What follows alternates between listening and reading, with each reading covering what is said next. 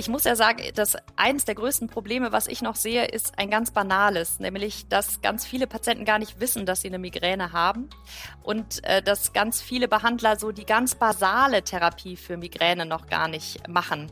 Und, und das ist für mich so eine Zukunftsvision, dass man wirklich mehr Awareness für die Erkrankung einfach hat, weil man schon mit dem, was wir im Augenblick haben, ganz viel an Lebensqualität für Patienten ähm, verbessern könnte.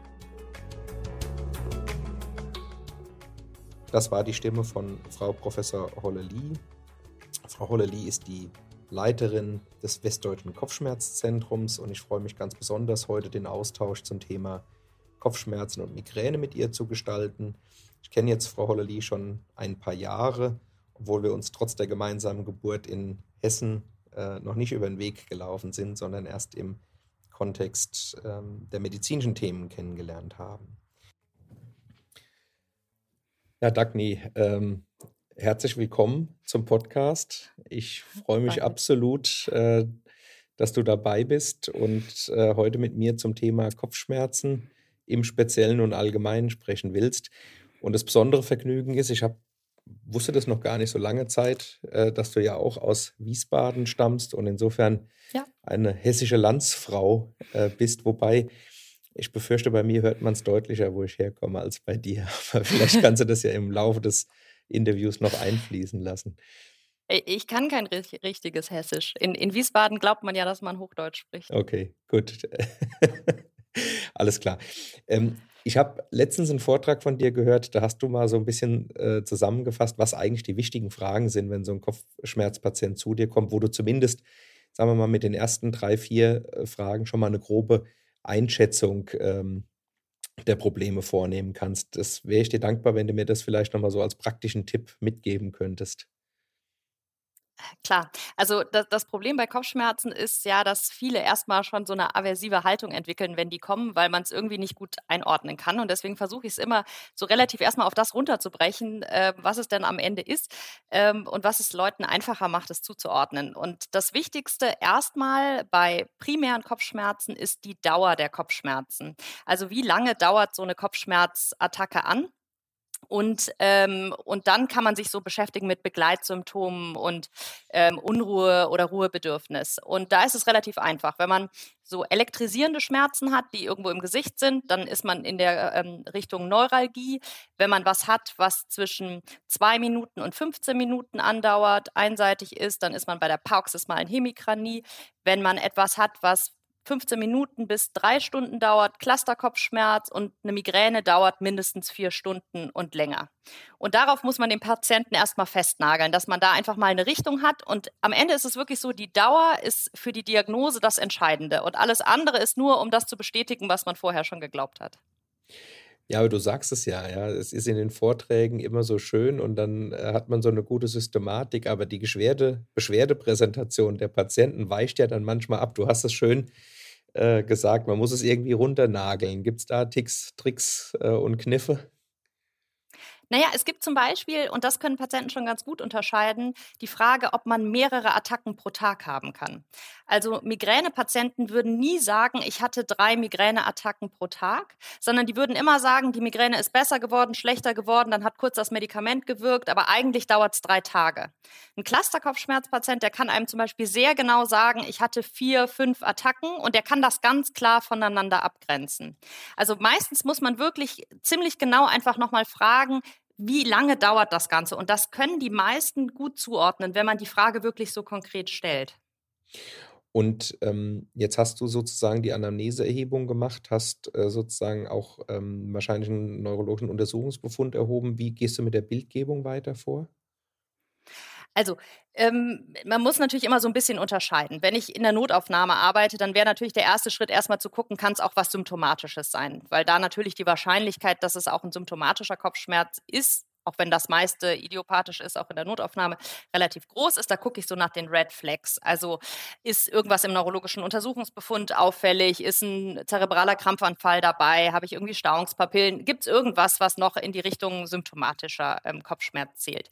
Wenn ich eine ganz klassische Migräne-Diagnose, ähm, äh, Anamnese habe und im neurologischen Untersuchungsbefund nichts ist, dann mache ich gar keine weitere Diagnostik und dann mache ich auch gar kein Bild.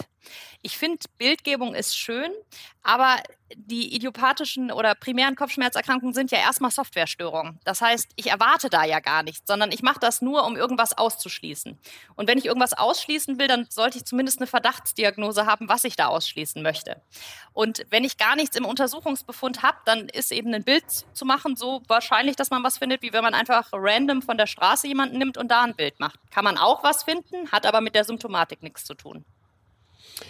Jetzt muss ich einmal sagen, äh, damals, als ich noch jung war, 1837 oder wann das war, ähm, da, da hieß es ähm, vielleicht in einem 24-Stunden-Dienst sechs Aufnahmen und davon dann eben auch nur sechs oder acht Patienten in der Notaufnahme. Wenn man es heute anschaut, innerhalb von zwölf Stunden auch mal 30 Leute, die sich vorstellen und nicht wenige, die eben mit einem Kopfschmerz kommen.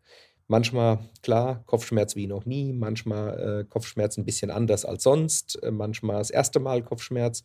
Und dann gehen immer die Diskussionen los, muss man die ganze apparative Medizin sozusagen zum Einsatz bringen oder ist man cool genug? Und ähm, manche sagen dann, klar, du machst 100 Leuten äh, ein CT in der Notfallsituation und, und findest nichts. Andere sagen, wenn du bei dem 101. die SAB dann übersehen hast, stehst du wahrscheinlich am nächsten Tag in der Zeitung. Jetzt seid ihr ja äh, besonders kopfschmerzaffin, wenn ich das so sagen darf.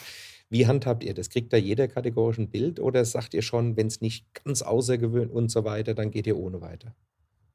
Also das hängt natürlich schon auch davon ab, wie der, wie erfahren natürlich der Assistent in der Notaufnahme ist. Ich verstehe das, dass man irgendwie die Bildgebung haben will, um beruhigt zu sein. Aber ich frage ganz häufig nach, was ist denn die Fragestellung? Weil was schließe ich denn mit dem nativen CT jetzt aus? Also ich bin mir noch nicht mal ganz sicher, dass ich die SAB wirklich ausgeschlossen habe. Eine Sinusvenenthrombose habe ich mit dem nativen CT nicht ausgeschlossen. Klar, ich hätte jetzt irgendwie einen riesen Hirntumor, aber da würde ich, äh, würde ich erwarten, ich habe auch ein bisschen mehr Symptomatik. Das heißt, ich bin überhaupt kein Fan von diesen nativen Schädel-CTs, weil ich glaube, da sieht man gar nichts und das gibt einem auch gar keine Sicherheit. Sondern wenn ich eine Symptomatik habe, wo ich denke, es könnte eine SAB sein und das wäre, also ich habe einen Donnerschlagskopfschmerz von jetzt auf gleich stärkste Intensität. Dann mache ich ein CT und dann mache ich aber auch die Lumbalpunktion. Dann mache ich das volle Programm. Wenn ich jemanden habe, der schon seit Wochen sich mit Kopfschmerzen quält, dann mache ich halt aber auch die venöse Darstellung und schließe eine Sinusvenenthrombose aus, um mir sicher zu sein. Dieses halbherzige, einfach ein natives Schädel-CT zu machen, das ist wirklich, glaube ich, nur für die eigene Psyche. Das, das, da ist niemandem geholfen. Ich bin großer Fan, dass man sich festlegt, was man vermutet und wenn man aber auch der Ansicht ist, das ist jetzt einfach nur eine Migräneattacke, einen auch nach Hause zu schicken und zu sagen, das, das sieht aus wie eine Migräneattacke, ich mache Schmerzmedikation, es wird besser, dann kann man auch ohne Bildgebung nach Hause gehen. Okay, damit haben wir auch schon so ein bisschen die Überleitung zur Migräne und den neuen äh, Antikörpertherapien bei der Migräne. Da wollte ich dich auch einmal bitten, so ein bisschen einzuordnen, äh, wo du da jetzt äh, quasi die ähm, neuen Möglichkeiten siehst, wie die einzuordnen sind und auch die Tatsache, dass die Patienten es ja nicht dann so einfach durchbekommen können, sondern vielleicht nochmal einen Auslassversuch zwischendurch zu machen. Wie handhabst du das? Also die, du spielst an auf die CGRP-Antikörper, also Antikörper gegen Calcitonin Gene-Related Peptide. Das war ein ganz großer Fortschritt in der Migränetherapie, weil wir zum ersten Mal spezifische Medikamente gegen Migräne hatten. Alles, was wir vorher gegeben haben, war ja sowas wie Beta-Blocker oder Antidepressiva. Die haben eben bei anderen Indikationen gezeigt, dass sie auch bei Migräne helfen. Da gab es Probleme mit diesen alten Medikamenten. Das eine war, sie brauchten etwa sechs bis acht Wochen, bis sie helfen ähm, und haben am Anfang relativ viel in Anführungsstrichen Nebenwirkungen gemacht. Das heißt, die Patienten haben häufig gar nicht die Phase überstanden, bis eine Wirksamkeit eintreten konnte, sondern haben vorher schon abgesetzt. Und das zweite war so ein bisschen ein psychologischer Faktor, nämlich einen Patienten zu sagen, sie haben Kopfschmerzen und ich gebe ihnen dagegen ein Antidepressivum. Das funktioniert häufig schlecht. Und das funktioniert noch ganz gut in der tertiären Ambulanz, wo wir Zeit haben. Aber beim Hausarzt, der dann einfach nur so sagt, hier ist der Beta-Blocker oder hier ist das Antiepileptikum, das funktioniert nicht. Da haben viele es einfach nicht abgenommen. Die Compliance war richtig schlecht. Der nächste Schritt waren eben diese CGRP-Antikörper. Zum ersten Mal eine richtige spezifische ähm, Therapie die den großen Vorteil hat, äh, sie wird subkutan verabreicht. Das heißt, wir haben kein Compliance-Problem, sondern es ist drin und es wirkt relativ sofort. Es gibt sogar Daten für einige der Antikörper, dass sie sofort ab Tag 1 äh, sogar schon Wirksamkeit haben, aber alle haben in der ersten Woche schon ein gutes Therapieansprechen. Und das ist ein riesengroßer Fortschritt. In Deutschland sind die ähm, so zugelassen ähm, ab vier Migränetage. Das wären praktisch alle fast alle Patienten, die ich sehe, ähm, ab vier Migränetage pro Monat. Ähm, erstattungsfähig sind sie für die gesetzlichen Krankenkassen, aber erst, wenn man alle First-Line-Präparate vorher hatte. Also Beta-Blocker, Amitriptylin, Tupiramat ähm, und Flunarizin und für die chronischen Patienten noch Botox. Und das muss man alles ausprobiert haben und dann kann man die CGRP-Antikörper zulasten der gesetzlichen Krankenkasse bekommen. Und da muss man sagen, helfen sie dann ungefähr bei einem Drittel der Patienten sehr gut. Darf ich trotzdem mal fragen, ja. äh, das Ausprobieren, das kann, kann man ja sozusagen mit unterschiedlich viel äh, Liebe und Pathos machen. Was ist denn da eine praktische Handhabe? Was, was heißt ausprobieren? Beta-Blocker vier Wochen, vier Monate? Also für diese alten Prophylaktika zwei Monate, sagt man mindestens. Und ähm, die brauchen nur kleine Dosierungen. Also man muss sich jetzt nicht ganz nach oben ähm, titrieren. Also für Metoprolol reichen auch 23,75 und das zwei Monate oder Amitriptylin auch 10 bis 25 Milligramm. Aber um die Wirksamkeit nachzuweisen oder auszuschließen, sollte man schon diese zwei Monate durchziehen. Ich bin ehrlicherweise großer Fan davon, dass man jedem Präparat eine Chance gibt und das dem Patienten auch so sagt, weil es gibt genug Patienten, die auch sehr gut auf den Beta-Blocker, sehr gut auf eins der anderen Präparate respondieren. Und es gibt für die neuen Präparate durchaus Non-Responder. Also ein Drittel der Patienten reagiert auch gar nicht auf die CGRP-Antikörper. Und dann wäre es blöd, wenn man sozusagen alles andere unheimlich schnell durchgenudelt hat, um zu den CGRP-Antikörpern zu kommen, um dann aber zu sagen, naja, jetzt würde ich aber Topiramat doch gerne nochmal eine ernsthafte Chance geben. Ähm, deswegen bespreche ich es mit meinen Patienten. Jedes dieser Präparate hat eine echte Chance verdient, dass wir es einsetzen und dass wir gucken, ob es funktioniert oder ob es nicht funktioniert. Das, wovon Patienten ja Angst haben, sind Nebenwirkungen. Das kann ich nicht voraussagen, aber wir besprechen es immer so, wenn die auftreten, dann setzt man halt ab. So ist es halt. Da passiert nichts Schlimmes, sondern wenn man es nicht verträgt, setzt man es ab und dann probiert man halt das nächste aus. Ja, vielen Dank für die Einschätzung. Ähm, ich würde trotzdem gerne nochmal nach den Antikörpern nachfassen ich sag mal, äh, wer lange im MS-Feld unterwegs ist, da gibt es ja auch nun viele Substanzgruppen und es wird dann eigentlich nach einer geraumen Zeit immer diskutiert, wie spezifisch sind die Sachen und inwieweit hast du einen Gruppeneffekt. Also jetzt bin ich da nicht so drin, aber kann man diese Antikörper eins zu eins gleichsetzen oder hast du schon Para Patientencharakteristika, wo du sagst, die sind vielleicht besser für das eine oder besser für das andere, zumal es ja auch Antikörper gegen den Rezeptor und Antikörper gegen den Agonisten gibt. Hast du da einen, einen, einen praktischen Tipp? Genau, also es gibt im Augenblick auf dem deutschen Markt zwei Antikörper, das Primanezumab und das Galcanezumab gegen den Liganden und das Erenomab äh, gegen den Rezeptor des CGRPs. Und es wird im Herbst jetzt noch ein neues Medikament geben, das Eptinezumab, auch gegen den Liganden vom ähm, CGRP. Ähm, die sind auf dem Papier, ähm, muss man sagen, von den Studien vollkommen gleich. Es scheint so zu sein, dass das Erenomab, also das, was gegen den Rezeptor gerichtet ist, ein bisschen mehr Obstipation macht als die anderen, als Nebenwirkung.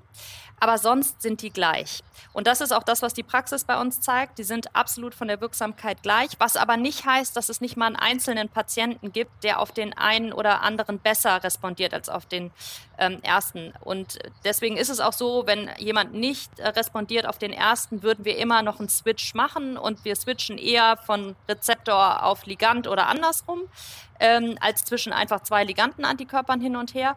Aber auch das würden wir im Zweifel machen, weil das ja alles Patienten sind, die haben alles schon ausprobiert. Ähm, und wir sehen durchaus immer mal wieder einen Patienten, der dann plötzlich beim dritten sagt, und jetzt wirkt's. Warum auch immer. Pharmakologisch ist das nicht zu erklären. Und könntest du nochmal die äh, Notwendigkeit eines Auslassversuches kommentieren, bitte? Also es ist so, dass die Leitlinien, die deutschen, aber auch die europäischen Leitlinien äh, empfehlen, nach neun bis zwölf Monaten der Therapie ähm, zu evaluieren, ob man die Therapie fortsetzt oder nicht. Ähm, das hat mehrere Gründe. Es gibt alte Daten für Topiramat, aber auch für Flunarizin, dass die Wirksamkeit anhält, auch wenn man absetzt und zwar auch durchaus für Monate weiter. Und wir gehen davon aus, dass die Migräne an sich eine zyklische Erkrankung ist. Das heißt, die ist nicht immer gleich schlimm und es kann gut sein, dass Patienten auch von alleine, weil sich hormonell was ändert, weil sich in der Partnerschaft was ändert, in eine Phase reinkommen, dass sie vielleicht gar keine Prophylaxe brauchen. Ähm, und es gibt natürlich den Kostenfaktor, die sind sehr teuer, die Antikörper. Das heißt, auf diesen ba Daten basierend oder auf diesen Annahmen basierend ist die Leitlinie formuliert, dass man nach einem Jahr eben eine Pause macht ähm, wir machen die im Augenblick oder fast alle in Deutschland machen drei Monate oder streben drei Monate an und dann guckt man, braucht der Patient die Therapie noch oder braucht er sie nicht und wenn er sie braucht, macht man die Therapie weiter. Mhm.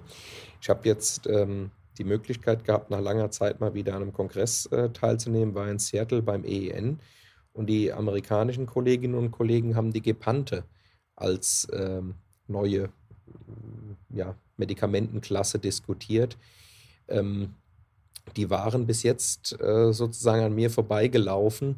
Ist das etwas, wo wir uns ähm, in Europa auch darauf einstellen müssen? Und, und sieht man da jetzt nochmal einen Vorteil gegenüber den Antikörpertherapien oder wie ist das einzuschätzen?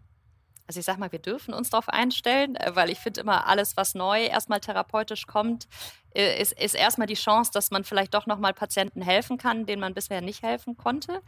Ähm, die Gepante sind von der Wirkstoffklasse gar nicht so unterschiedlich äh, von den äh, CGRP-Antikörpern. Das sind jetzt Antagonisten gegen CGRP.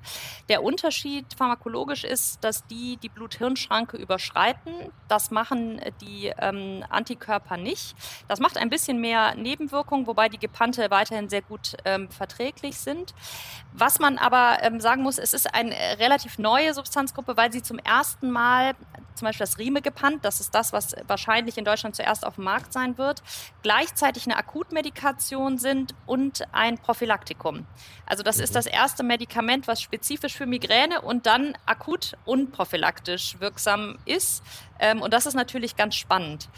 Leider ist es so, dass das Spannende äh, daran äh, natürlich dieser pharmakologische Aspekt ist, aber die klinischen Daten dazu sagen wir mal, eher enttäuschend sind. Die sind wahrscheinlich von der Stärke der Akuttherapie schwächer als die Triptane und sind auch von den prophylaktischen Effekten nicht ganz so stark.